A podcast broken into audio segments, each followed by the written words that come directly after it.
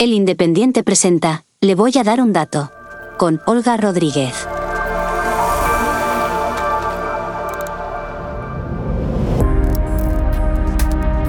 Bienvenidos, soy Olga Rodríguez y esto es Le voy a dar un dato, el podcast de economía del Independiente.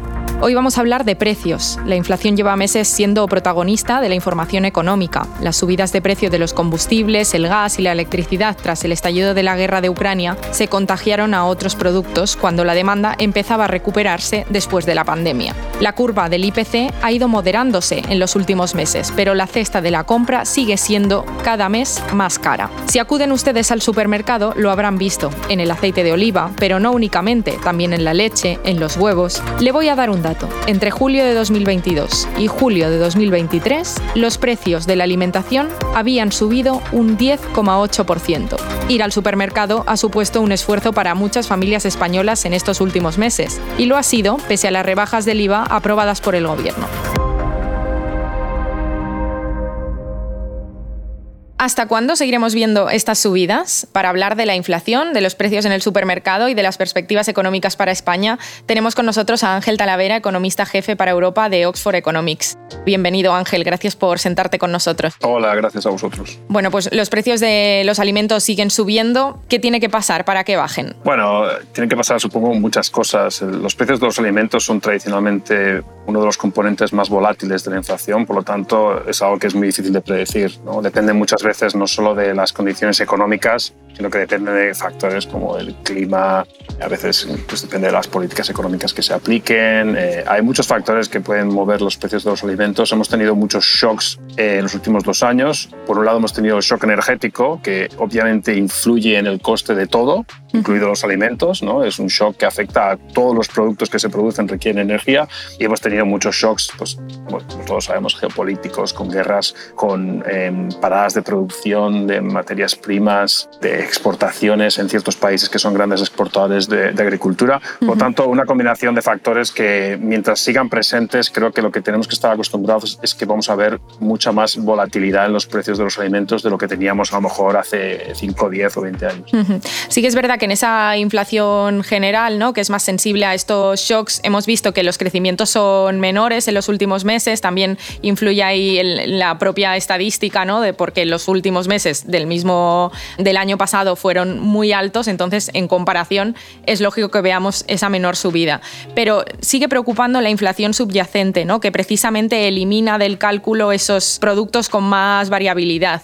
¿Qué está pasando ahí? ¿Por qué no vemos esos descensos más abultados? Bueno, yo destacaría dos cosas. Una es que la inflación subyacente en España, como se reporta cada mes por el INE, tiene un componente que incluye alimentos elaborados, que como comentamos, la subida de precios de alimentos que está ahora en, pues, digamos, en dobles dígitos está tirando la, subyacente medida de esa forma hacia arriba. La subyacente medida eh, como lo suelen medir los países europeos, en España está sobre el 4%, que sigue siendo alta, pero no es tan alarmante como la que digamos reportamos cada mes. Ese sería el primer, el primer matiz. El segundo diría es que la subyacente en parte eh, normalmente se suele asociar un poco a lo que sería una tasa de inflación más estructural de la economía, ¿no? Tiene más componente de demanda quizá. Pero tenemos que recordar que venimos de un shock eh, de, energético y de costes de una magnitud que no hemos visto en décadas.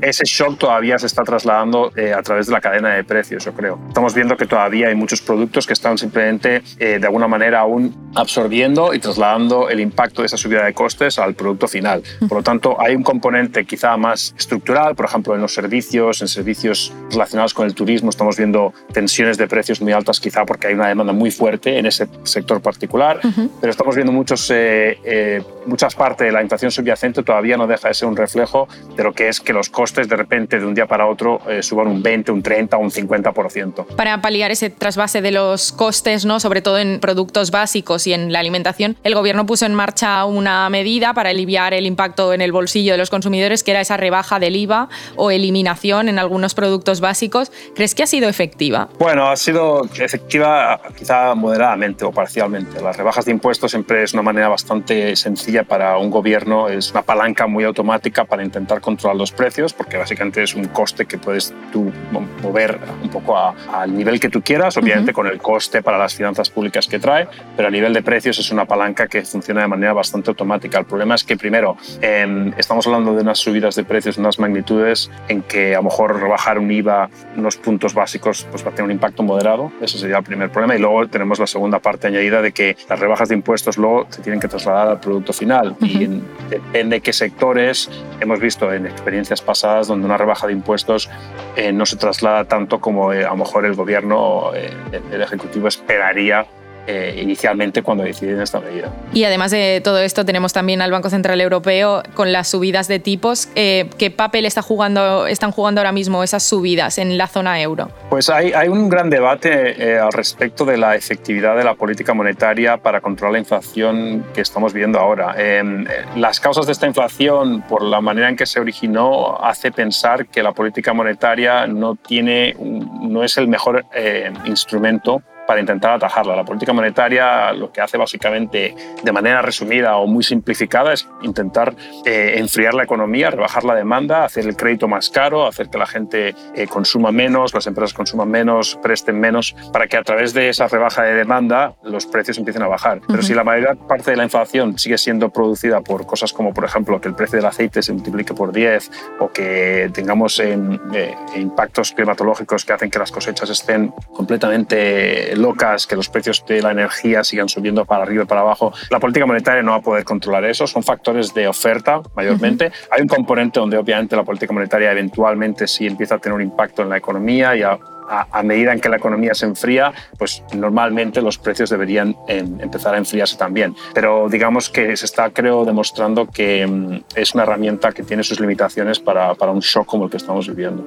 ¿Y cómo, cómo crees entonces que se debería haber abordado? No sé si hay otra herramienta para limitar esta inflación que se pudiera poner en marcha, no sé si por la parte política, por parte del Banco Central Europeo. No hay recetas mágicas. El Banco Central Europeo, los bancos centrales eh, tienen una herramienta y es la que usan, eh, básicamente. Hay herramientas adicionales, a lo mejor, como las políticas de, expansión cuantitativa, pero básicamente la política de tipos de interés es la bala que tienen en la recámara. Ellos la usan, eh, su mandato es el de controlar la inflación, por lo tanto, es relativamente normal que con una inflación como la que tenemos tengan que hacer algo, porque la alternativa sería simplemente decir, nosotros no tenemos pues, básicamente ningún tipo de poder sobre esta inflación, vamos a quedarnos esperando. Eh, no creo que fuera una, una política realista. Ahora bien, creo que necesitas una combinación de intentar arreglar todos los problemas de oferta que puedas tener, que obviamente se puede decir muy fácil aquí en la entrevista, pero no es fácil. Eh, obviamente todos los problemas de las cadenas de suministro que vimos después de COVID se han ido empezando a arreglar. Eso creo que ya se está viendo en caídas, por ejemplo, de los precios al productor. Esos son factores que deberían empezar a aliviar la inflación, pero no es algo que se pueda arreglar de un día para otro.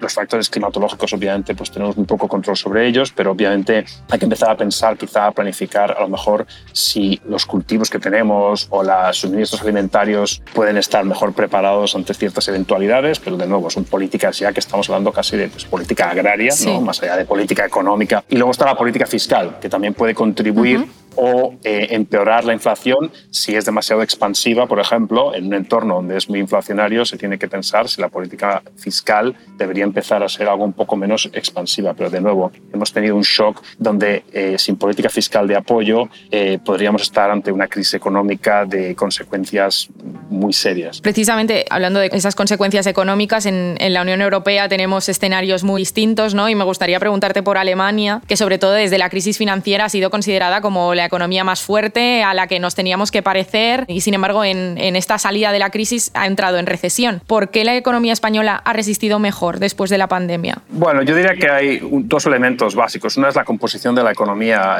la composición de la economía alemana con un sector industrial mucho más potente y la española, que es el, el lado opuesto, con un sector servicios mucho más fuerte, hace que en el entorno actual tengamos un poco de una ventaja comparativa. Los servicios se están comportando mucho mejor que la industria. Las economías más industriales en Europa generalmente se están comportando de manera más floja y las que están más orientadas a servicios, como España o Portugal o Grecia, han estado eh, comportándose mejor. Esta sería un poco la gran diferencia en este momento. También hay un componente en España, creo, como ya creo que ya he sabido, de haber experimentado una recuperación después del COVID algo más lenta y estamos todavía, creo, beneficiándonos un poco de esa... Del tirón, a lo mejor. El tirón exacto, adicional para llegar un poco al nivel que estaba en otros países. Pero digamos que con esos dos factores explica. También diría que a veces em, con la economía alemana hay que recordar, quizá un poco también como en el caso de la japonesa a veces, donde es una economía que sí es verdad que lleva un cierto periodo de medio estancamiento, pero es una economía que en términos absolutos, a nivel de riqueza, a nivel de empleo y a nivel de desarrollo económico está todavía muy por encima. Por lo tanto, a veces eh, creo que se, se sobreestima un poco los problemas económicos de economías que están también en un nivel ya de desarrollo bastante más adelantado al. Sí, precisamente, aunque haya esa diferencia entre pues, Alemania está en recesión, España se prevé que sea el país de la Unión Europea que más crezca en términos de PIB, pero si miramos al mercado laboral, aunque España ha estado batiendo récords en los últimos meses, sigue teniendo una tasa de paro muy alta ¿no? en comparación con estos países. Si te quería preguntar, ¿el mercado laboral batiendo récords qué papel juega en los datos de consumo y de actividad económica? Bueno, es clave. Eh, digamos que el consumo de las familias al final, el, componente principal es la renta disponible y la renta disponible de casi cualquier hogar viene dada por el empleo. Entonces, que el mercado laboral es haya estado tan fuerte es eh, una de las bases de la recuperación. Digamos que el componente de salarios es el que ha estado quizá un poquito más moderado, por lo tanto hemos visto mucha gente que todavía pues, siente que se ha empobrecido, porque es cierto, ¿no? obviamente los salarios reales están cayendo, pero hay una diferencia muy grande entre un mercado, una situación económica como la de ahora, donde el empleo sigue creciendo, el paro ha caído a niveles para nosotros muy bajos, a pesar de que el impacto de la inflación sí se nota, a un escenario donde, por ejemplo, empiezas a destruir empleo y empiezas a ver gente básicamente quedándose sin empleo y empezando a tener problemas para pagar sus hipotecas. Eh, eso sería ya, digamos, una crisis económica de proporciones ya serias, como la que hemos tenido en el pasado. Eh, la situación de ahora es complicada para muchas familias, sobre todo de ingresos más bajos, pero para la mayoría de la gente es algo que más o menos pueden todavía lidiar, porque simplemente tienen todavía el ingreso suficiente como para poder básicamente funcionar de manera normal, a pesar de tener que hacer algunos ajustes por los incrementos de precios que hemos visto. ¿Tiene un problema en los salarios España. Sí, tenemos eh, pues esos crecimientos del empleo, pero aún así hay personas que con este escenario de inflación pues lo están pasando muy mal. Nosotros tenemos una economía de salarios estructuralmente bajos eh, y esto siempre ha sido así y no creo que vaya a cambiar, porque los salarios al final vienen relacionados bastante directamente con la estructura de la economía y con el tipo de empleo que tenemos. Entonces, España es una economía de todavía relativamente poco valor añadido, excepto bien en ciertas regiones o ciertos sectores. Sí tenemos todavía pequeños eh, grupos de, empresas o de sectores que son muy competitivos, pero a nivel agregado, digamos que el empleo en España sí es todavía dominado por cierta dominancia del valor añadido bajo. Eso hace que los salarios vayan a ser siempre relativamente bajos. Eh, no es esperable que los salarios en España pues, vayan a poder equipararse a salarios de países que son mucho más competitivos y son mucho más eh, productivos y que tienen unas industrias que son mucho más punteras. ¿no? Eh, al final, el país que tenemos es el que tenemos y tampoco podemos cambiar de un día para otro. Llevamos muchos años hablando de cambiar el modelo productivo, pero son esas grandes frases que se dice, pero si todos los países pudieran ser como, pues no sé, como Suecia o como Corea o, como Estados Unidos a nivel de competitivo, pues seguramente lo serían, pero no es, no es tan sencillo. Estamos finalizando el verano, ¿no? que es un momento, pues siempre ha sido tradicionalmente muy bueno para el empleo en España. ¿Qué perspectivas ves en el mercado laboral de aquí a final de año? Bueno, yo creo que lo normal es que se enfríe, se enfríe bastante. Eh, es algo que llevaba esperando tiempo y que de hecho no ha ocurrido y la verdad es que tengo que admitir que la primera mitad del año ha sido excepcionalmente bueno para el empleo. Después de una recuperación bastante fuerte en el 2021 y 22 que venía en parte de nuevo por un poco recuperar de, la caída tan fuerte, yo la verdad pensaba que este año ya iba a ser un poco más flojo para el empleo. Pensaba que estábamos llegando un poco a, a tasas de desempleo y a unos niveles del mercado laboral donde España generalmente ya le cuesta un poco crecer. Ahora ya creo que empieza a ser un poco más evidente, que en los últimos dos o tres meses se ha enfriado bastante. Yo sigo pensando que a partir de aquí ya nos va a costar. Estamos en niveles que para España tradicionalmente es casi los límites naturales del empleo en España empiezan a ser aquí, excepto en la época de la burbuja, donde el paro cayó digamos 8%. Para España, cuando estamos en un paro del 11-12%, pareciera que ya nos cuesta crear empleo. Por lo tanto, yo sigo pensando que para el resto del año y el año que viene es probable que el empleo, pues obviamente, suavice. Pero de nuevo, la verdad es que hasta ahora las sorpresas han sido casi todas por el lado positivo. que eso hay que admitirlo, que el año ha sido o va a ser un año muy bueno para el empleo, mucho mejor de lo que pensábamos. Ha habido cierto debate sobre eh, cuál es ese porcentaje de pleno empleo en el caso de España, ¿no? Porque es un porcentaje que, bueno, no está, no tiene una fórmula por el que lo podamos calcular. Tradicionalmente hablamos del 4 o 5%. El gobierno gobierno lo ha fijado en el 8%. ¿Cómo crees que se ajustan esos cálculos o dónde crees que estaría para España ese pleno empleo? Como dices, no hay una fórmula matemática que nos lo diga. La verdad, para muchos países nuevamente el pleno empleo sí se suele ver más como digamos entre un 3, un 4%, a lo mejor aquí en Reino Unido, un 5% quizá en Estados Unidos incluso más bajo. Es verdad que en muchos países lo que estamos viendo es que eh, el mercado laboral está evidenciando que quizá el empleo, eh, el empleo estructural o el desempleo estructural es más bajo de lo que se pensaba. Estados Unidos, por ejemplo, se pensaba que a lo mejor que con un 5% de paro ese era el límite y ahora estamos viendo que incluso a lo mejor un 4, un 3,5.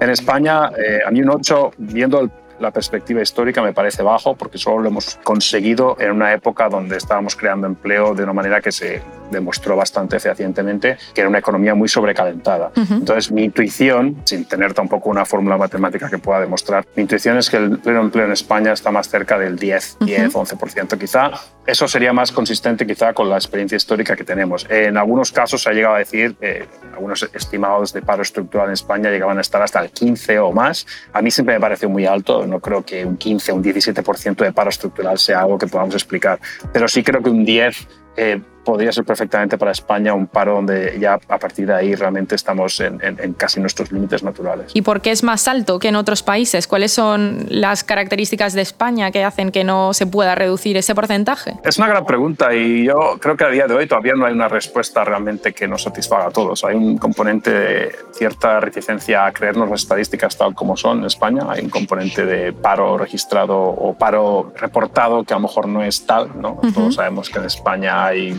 pues, obviamente una economía sumergida de cierto tamaño, que creo que puede ser, un poco explica ese, ese gap, aunque tampoco nos explica, por ejemplo, por qué el paro en otros países que pensamos que son comparables, tipo Italia o Portugal, por qué es más bajo. También hay, creo, una desconexión entre el, el mercado laboral o la educación que tenemos y los empleos ofertados y creo que encontramos un poco este desacople nos llega antes que en otros países y nos encontramos en ciertos niveles de paro donde simplemente la gente que hay no, no sirve para las vacantes que tenemos.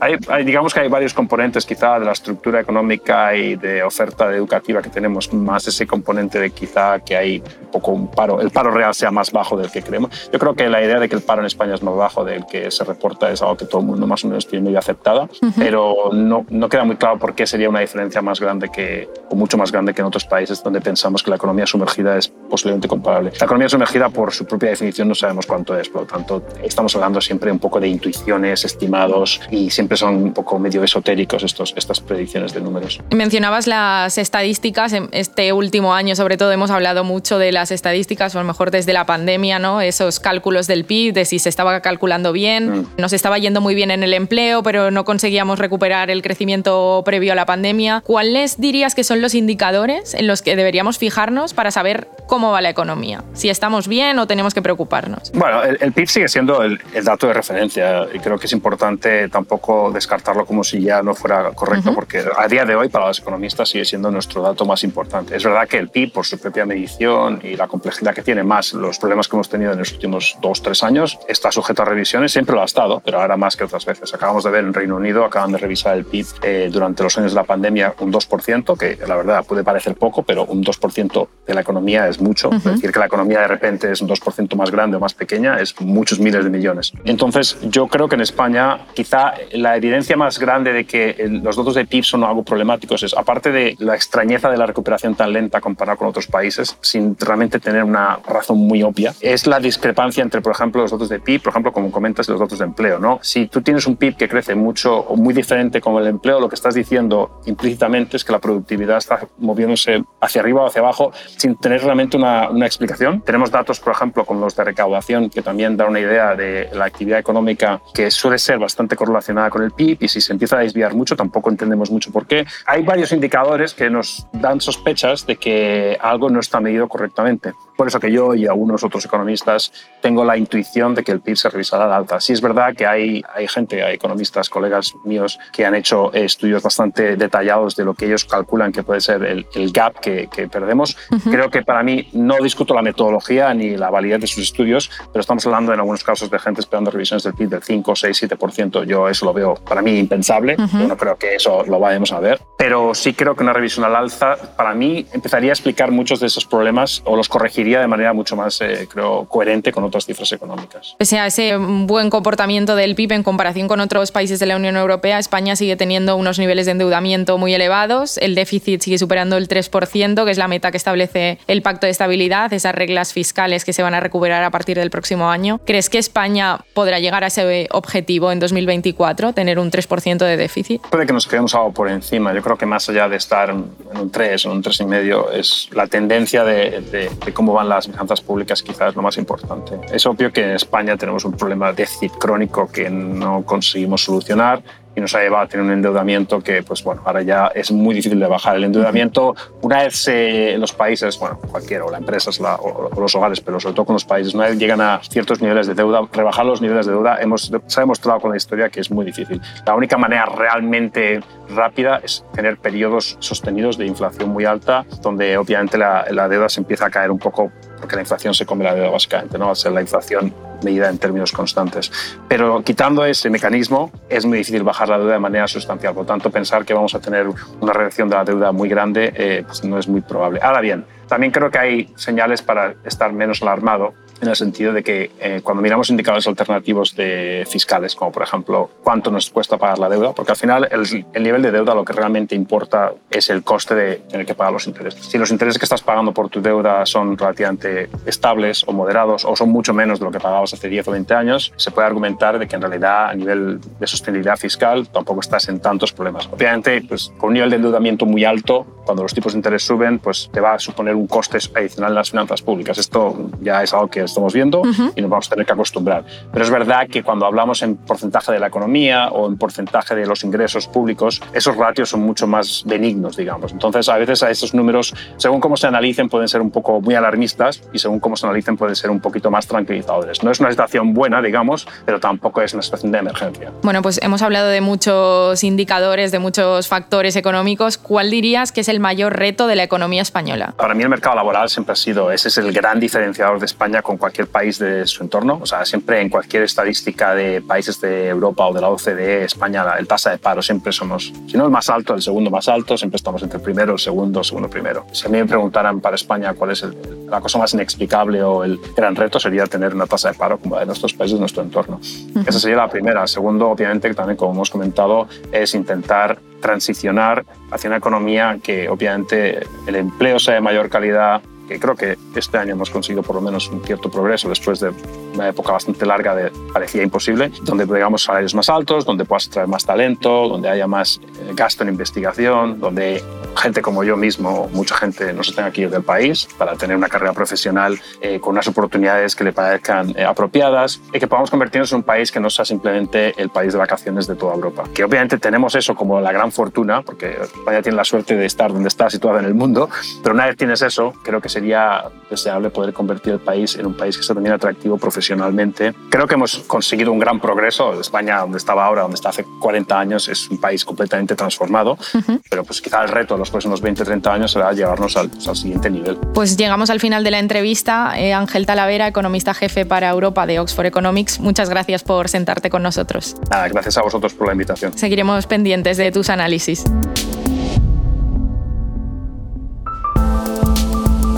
Ya lo han oído, aunque los datos de empleo hayan sido extraordinarios, el mercado laboral sigue siendo el mayor reto para la economía española. El paro continúa más alto que en otros países de nuestro entorno y pese a aumentar la contratación, la actividad económica no crece al mismo ritmo. Hay otros temas que nos ocupan. ¿Es un buen momento para invertir en vivienda? ¿Qué debemos saber antes de firmar una hipoteca? ¿Fija o variable? Daremos respuesta a estas preguntas en próximos episodios de Le voy a dar un dato. Recuerden que pueden suscribirse en su plataforma de podcast favorita y que leemos sus comentarios. Hasta la próxima. Hasta aquí, le voy a dar un dato. Con Olga Rodríguez. Programa producido por adio.fm.